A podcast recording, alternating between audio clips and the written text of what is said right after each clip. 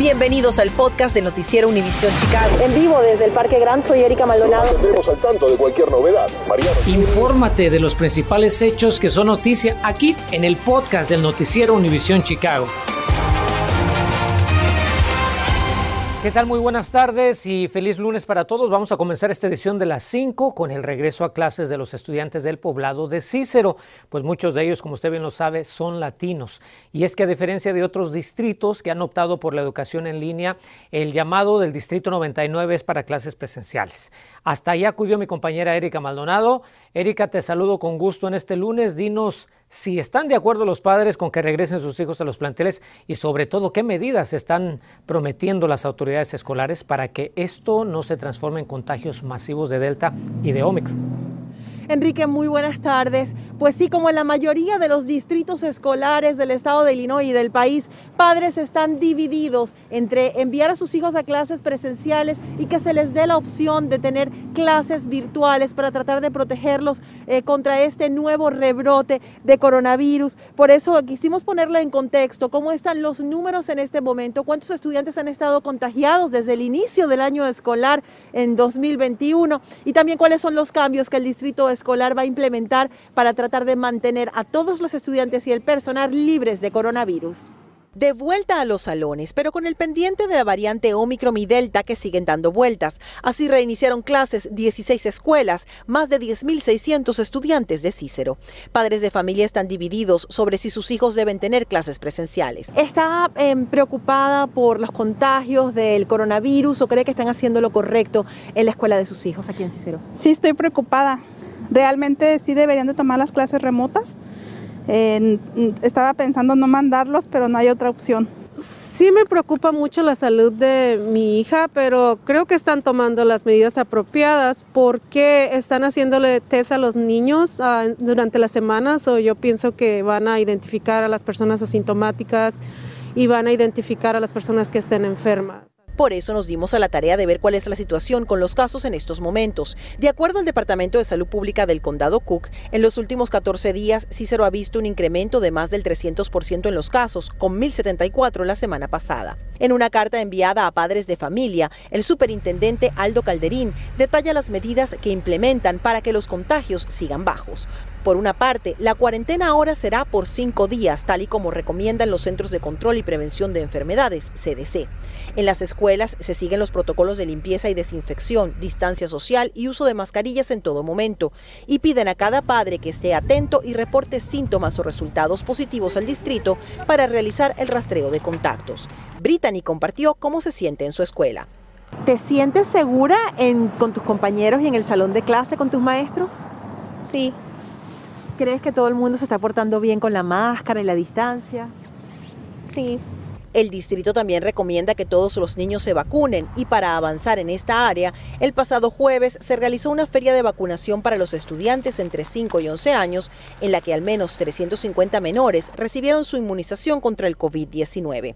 Y en cuanto a la instrucción remota, está disponible solo para estudiantes en cuarentena, aunque a algunos padres les gustaría más flexibilidad que mientras bajan los contagios, porque ha habido contagios de niños, eh, que mientras tomen las clases remotas.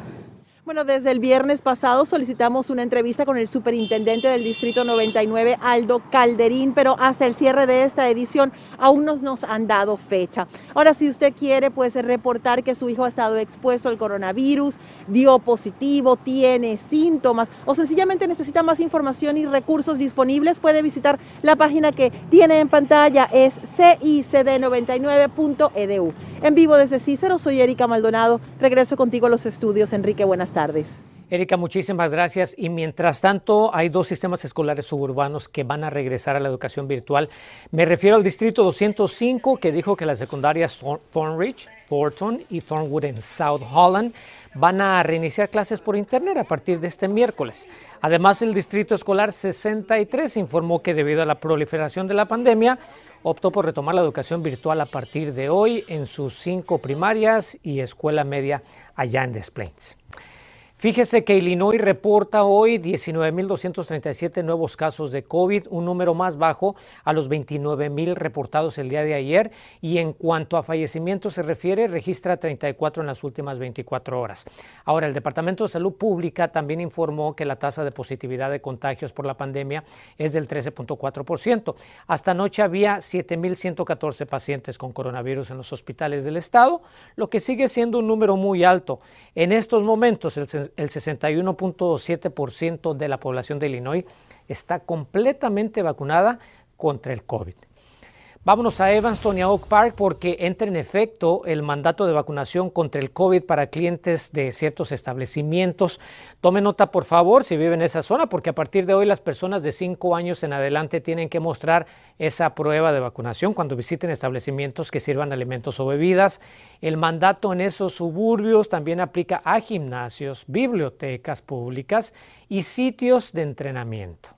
Ahí lo tiene en una situación muy positiva. Escuche usted, el segundo fin de semana de 2022 no registró víctimas mortales por la violencia en Chicago. Sí, escuchó bien. La policía informa que desde la tarde del viernes hasta la medianoche del domingo registró seis tiroteos con siete heridos, pero sin ningún muerto. Apenas el fin de semana pasado, usted lo recuerda, las balaceras dejaron siete fatalidades y debemos señalar que Chicago terminó el 2021, como ya se lo hemos informado, con 797 homicidios, más que cualquier otra ciudad en todos los Estados Unidos. Padres de estudiantes de las escuelas públicas de Chicago hacen un llamado a CPS y al sindicato de maestros. ¿De qué se trata y quiénes los apoyan? Y sobre estos cuestionamientos acerca de la educación de sus hijos y preguntas de ustedes, nuestros televidentes, contesta la alcaldesa de Chicago en una entrevista cara a cara. Escuche lo que tiene que decir a los latinos. Infórmate de los principales hechos que son noticia aquí en el podcast de Noticiero Univisión Chicago. Bueno, hoy es ya el cuarto día en que los estudiantes de CPS no tienen clases y otro más en el que los padres se muestran más que preocupados por el futuro escolar inmediato de sus pequeños, que como usted sabe aún luce incierto para los próximos días. Sin embargo, ellos no están solos, como nos cuenta Carmen Vargas. Carmen, buenas tardes. Dinos quiénes han salido en defensa de los padres y cuál es ese ultimátum que tienen para los directivos de las escuelas públicas de Chicago. ¿Qué tal Enrique? Muy buenas tardes. Los padres de familia han recibido el apoyo de líderes comunitarios, así como de múltiples organizaciones locales. Y esta tarde le exigen tanto a CPS como al sindicato de maestros que resuelvan este conflicto hoy mismo y que las clases se reanuden lo antes posible. Por cuarto día, las clases en las escuelas públicas de Chicago han sido canceladas y este lunes padres de familia, apoyados por líderes comunitarios y organizaciones, exigen que se reanude la enseñanza. Por favor, lleguen a un acuerdo el día de hoy para que nuestros hijos sigan con la educación. Si todos nos apoyamos, tanto a sindicatos como maestros, como padres, como miembros de la comunidad, creo que podemos hacer las escuelas seguras. Miembros de la organización Kids First Chicago también se reunieron de forma virtual y reclamaron que los padres no han sido tomados en cuenta durante las negociaciones entre CTU y CPS. CPS y CTU deben tomar las medidas de seguridad necesarias que permitan que nuestros estudiantes regresen a clases presenciales de manera segura. Esto incluye el uso de mascarillas N95, proporcionar vacunas a todos los que las necesiten y hacer que las pruebas de COVID-19 que estén disponibles para todos en las escuelas. Pero no todos están de acuerdo con la educación presencial.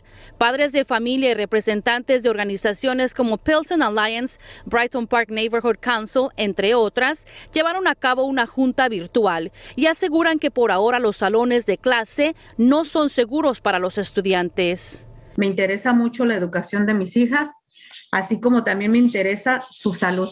Y para esto, desgraciadamente, vemos que las escuelas en este momento no son un lugar seguro y está lejos de serlo. Observamos que no se encuentran con la limpieza y los artículos de limpieza necesarios en nuestras escuelas. Pero hay quienes opinan que los estudiantes no solo deben recibir educación académica, sino también deben desarrollar y cultivar la parte social. están solos, no tienen sus amigos y ya son dos años.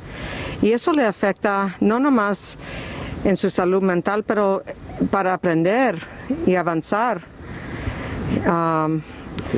E, e, esto es, una cosa político y no, y no es bien.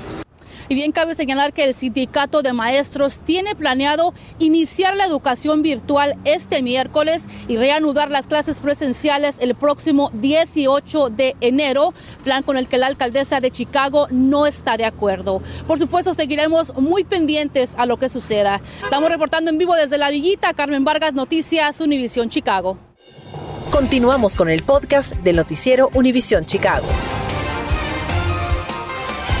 Muchas gracias, Carmen. Y más temprano, el sindicato de maestros llevó a cabo una rueda de prensa en la escuela Spry para hablar sobre cómo van las negociaciones con las escuelas públicas de Chicago. Esto fue lo que dijo Jesse Shark. Escuchemos. The mayor is saying that she's going to be relentless. La alcaldesa está diciendo que será implacable persiguiendo este caso, pero ella no es fiscal y yo no soy un criminal siendo procesado. Nuestros miembros no son gente que ha hecho algo malo. Hemos estado en las escuelas durante la pandemia tratando de educar a los niños y eso es lo que queremos seguir haciendo. Y posterior a la conferencia de prensa, los maestros llevaron a cabo una caravana hacia la alcaldía de la ciudad.